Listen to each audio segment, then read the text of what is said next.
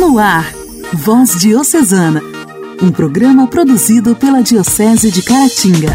Voz Diocesana.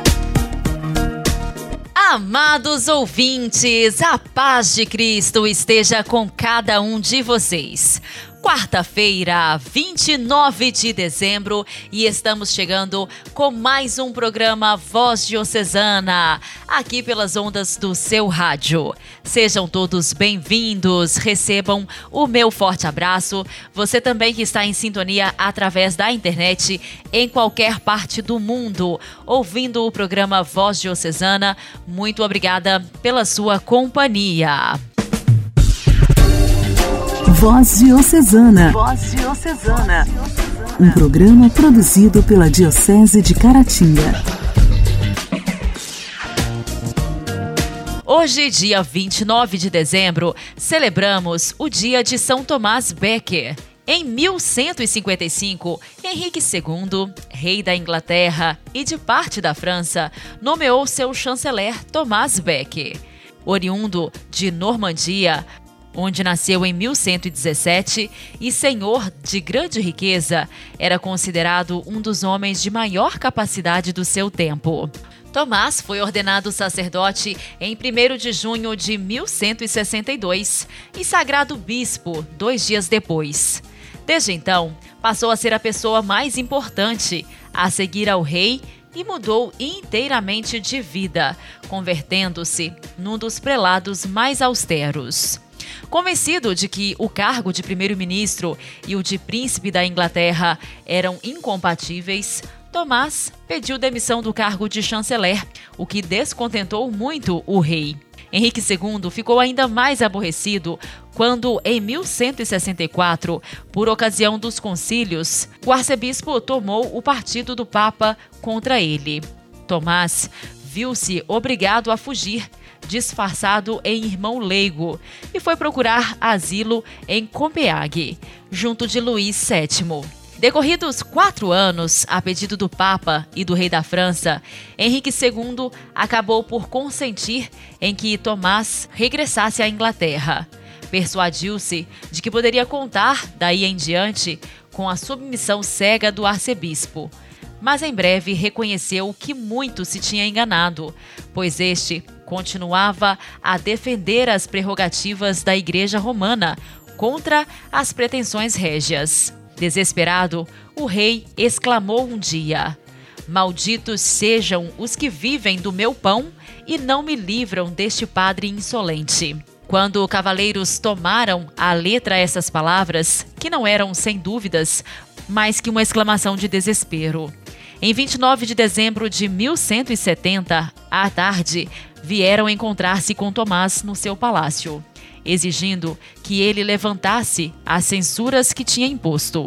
Recusou-se a isto e foi com eles tranquilamente para uma capela lateral da Sé, morro, de boa vontade, por Jesus e pela Santa Igreja.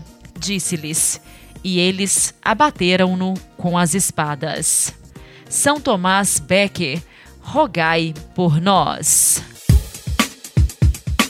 A alegria do Evangelho. O Evangelho.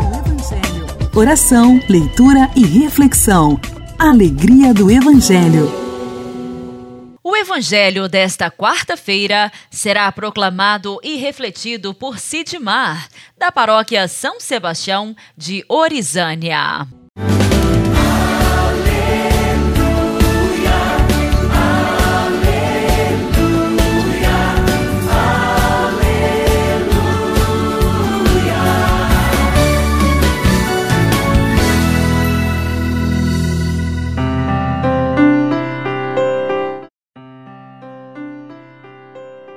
Esteja convosco, Ele está no meio de nós. Proclamação do Evangelho de Jesus Cristo segundo Lucas. Glória a vós, Senhor. Quando se completaram os dias para a purificação da mãe e do filho, conforme a lei de Moisés, Maria e José levaram Jesus a Jerusalém, a fim de apresentá-lo ao Senhor. Conforme está escrito na lei do Senhor, todo primogênito do sexo masculino deve ser consagrada ao Senhor. Foram também oferecer o sacrifício um par de rolas ou dois pombinhos, como está ordenado na lei do Senhor. Em Jerusalém havia um homem chamado Simeão, o qual era justo e piedoso e esperava a consolação do povo de Israel. O Espírito Santo estava com ele e lhe havia anunciado que não morreria antes de ver o Messias que vem do Senhor. Movido pelo Espírito, Simeão veio ao templo quando os pais trouxeram o menino Jesus para cumprir o que a lei ordenava. Simeão tomou o menino nos braços e bendisse a Deus. Agora, Senhor, conforme a tua promessa, podes deixar o teu servo partir em paz. Porque os meus olhos viram a tua salvação, que preparastes diante de todos os povos, luz para iluminar as nações e glória do teu povo Israel. O pai e a mãe de Jesus estavam admirados com o que diziam a respeito dele. Simeão os abençoou e disse a Maria, a mãe de Jesus: este menino vai ser causa tanto de queda como de reerguimento para muitos em Israel. Ele será um sinal de contradição. Assim, serão revelados os pensamentos de muitos corações. Quanto a ti, uma espada te transpassará a alma. Palavras da salvação. Glória a vós, Senhor.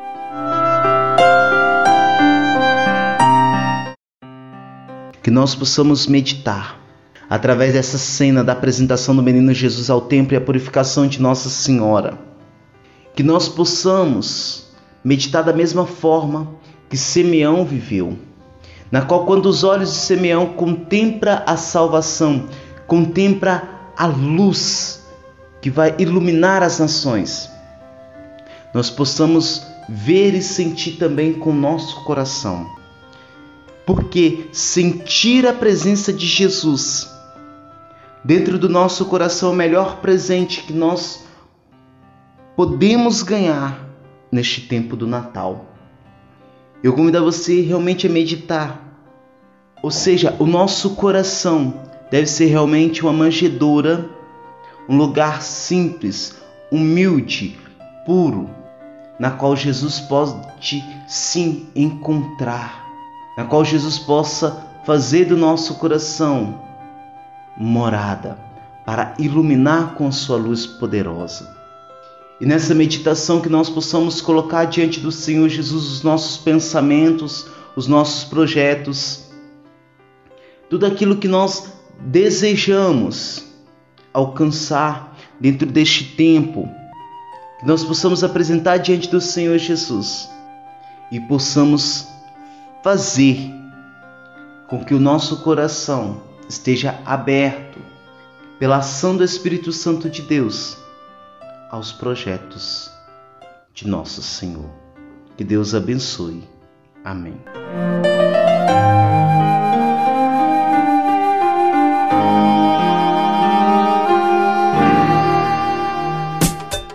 Diálogo Cristão. Temas atuais à luz da fé. Diálogo Cristão. O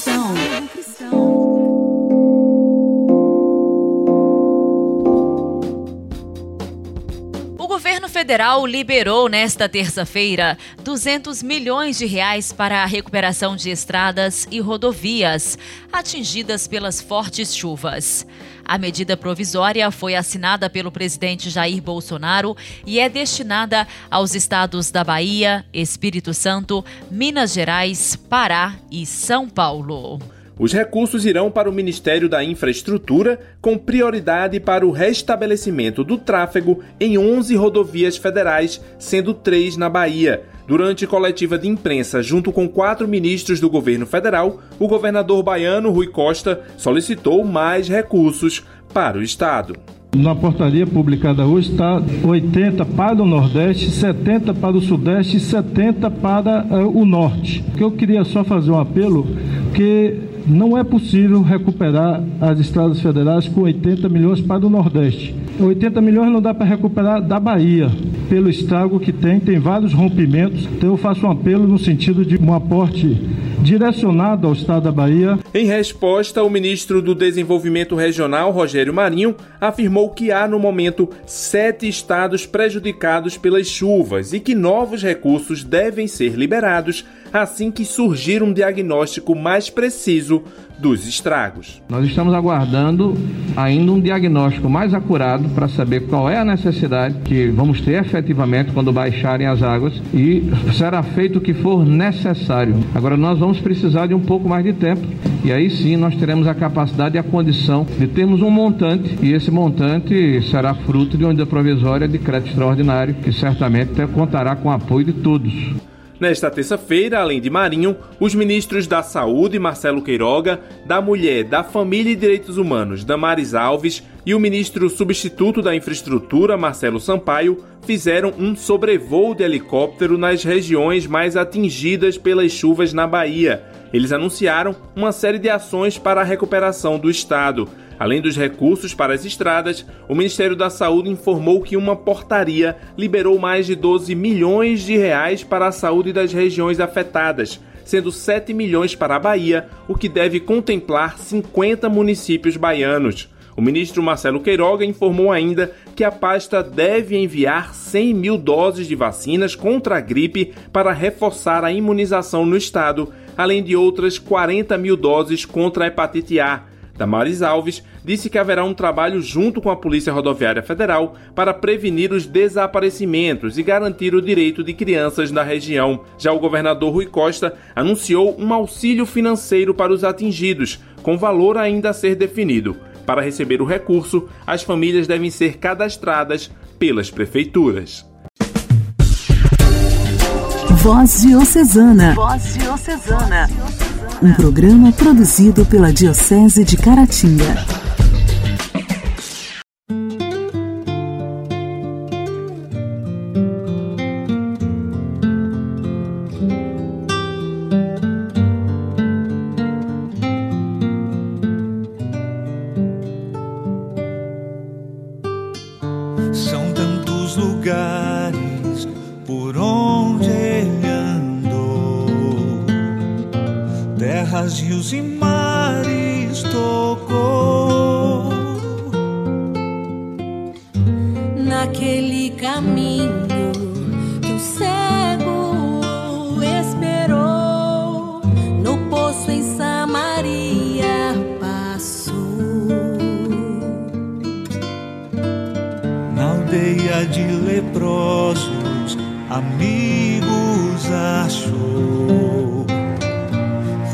A Emaús consolou.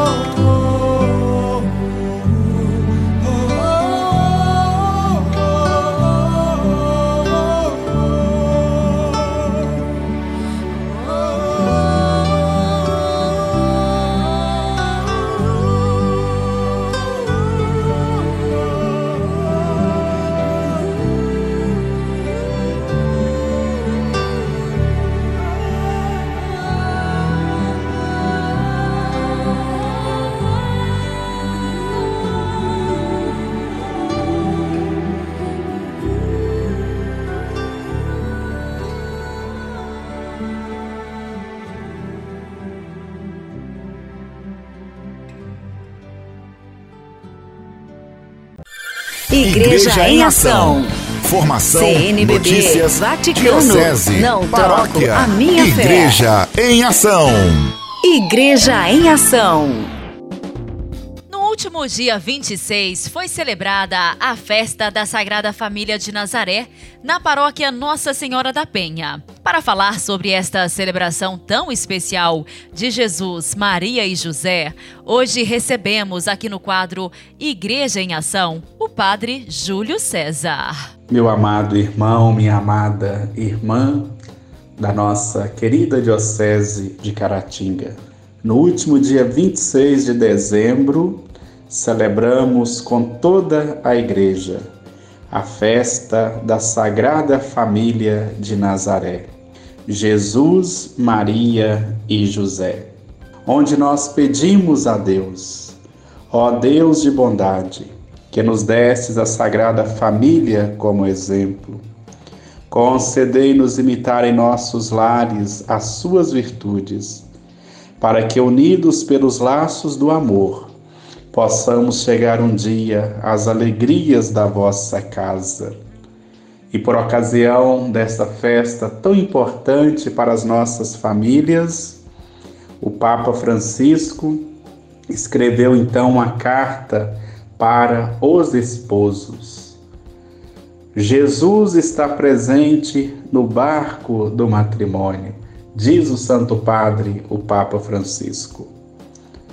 Ele ainda acrescenta: Hoje Jesus também está presente no barco do matrimônio, velando pelos esposos e filhos, que somente assim poderão viver a paz, superar as desavenças e encontrar a solução de seus problemas. O Santo Padre, o Papa Francisco, escreve essa belíssima carta para os esposos. Escreve o Papa na carta dirigido aos esposos de todo o mundo que Jesus ele está presente no barco do matrimônio. Não importa as dificuldades, as tempestades, o vento muito forte, o mar agitado.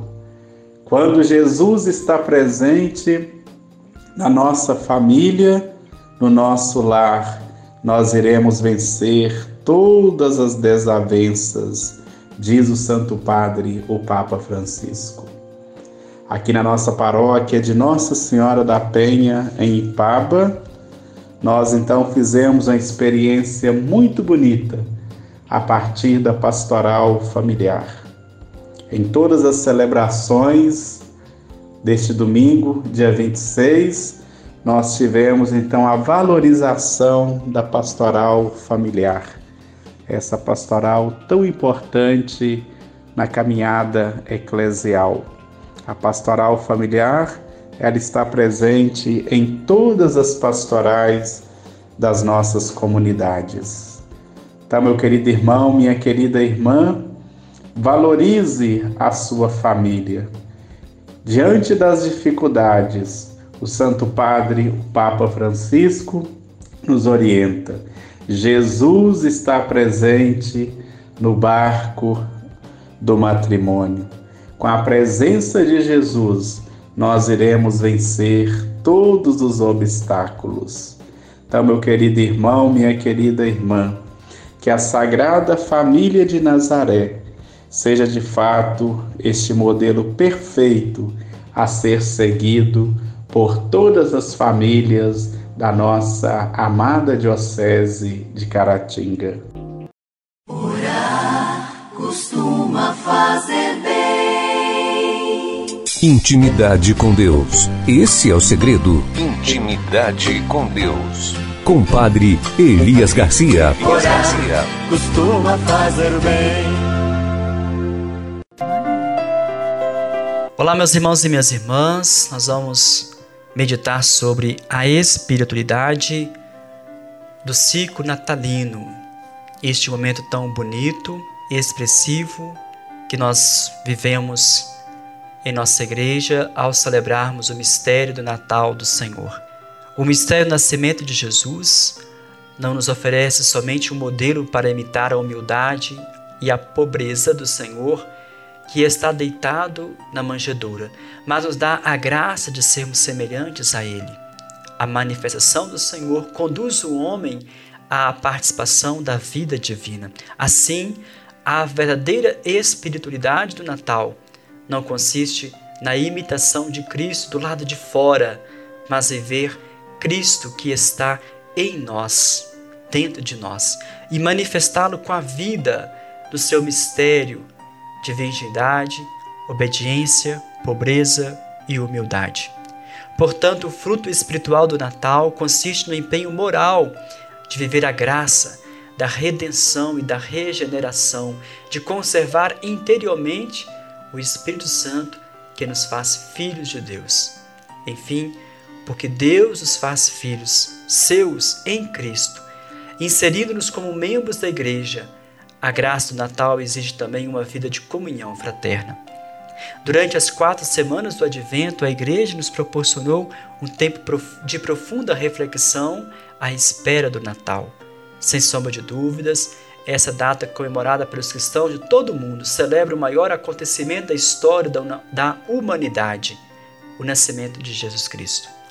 Celebrar o Natal do Menino Jesus é festejar o, o ato do Verbo divino que se fez carne quando a divindade se uniu à humanidade, ferida pelo pecado. Nesse mistério de encarnação do amor, Deus se fez pequeno, humilde, pobre, para transformar o mundo através da caridade, de seu amor, de sua misericórdia.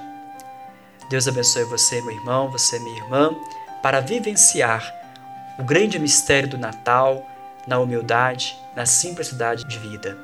Fica com Deus e até mais.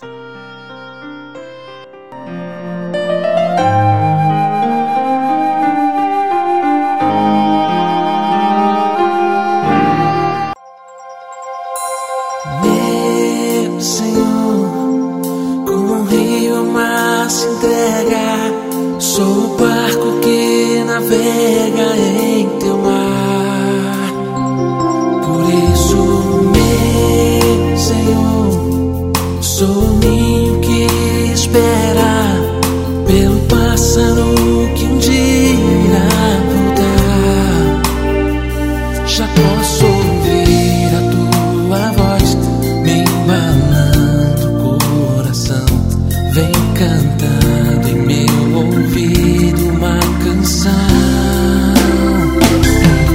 Está no sol que me aquece, está na brisa do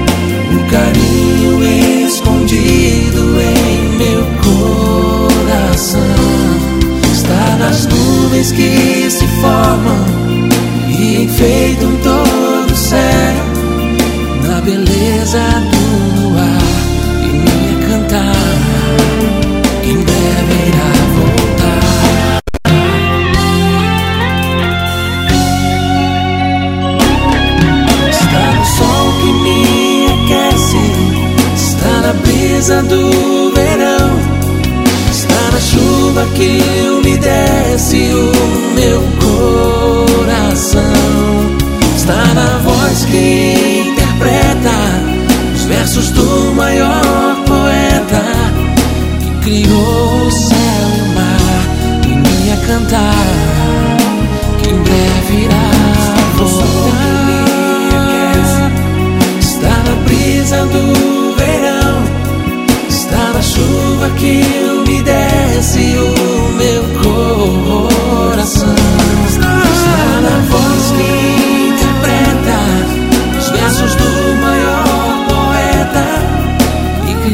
O céu e o mar e me a cantar que em breve irá voltar.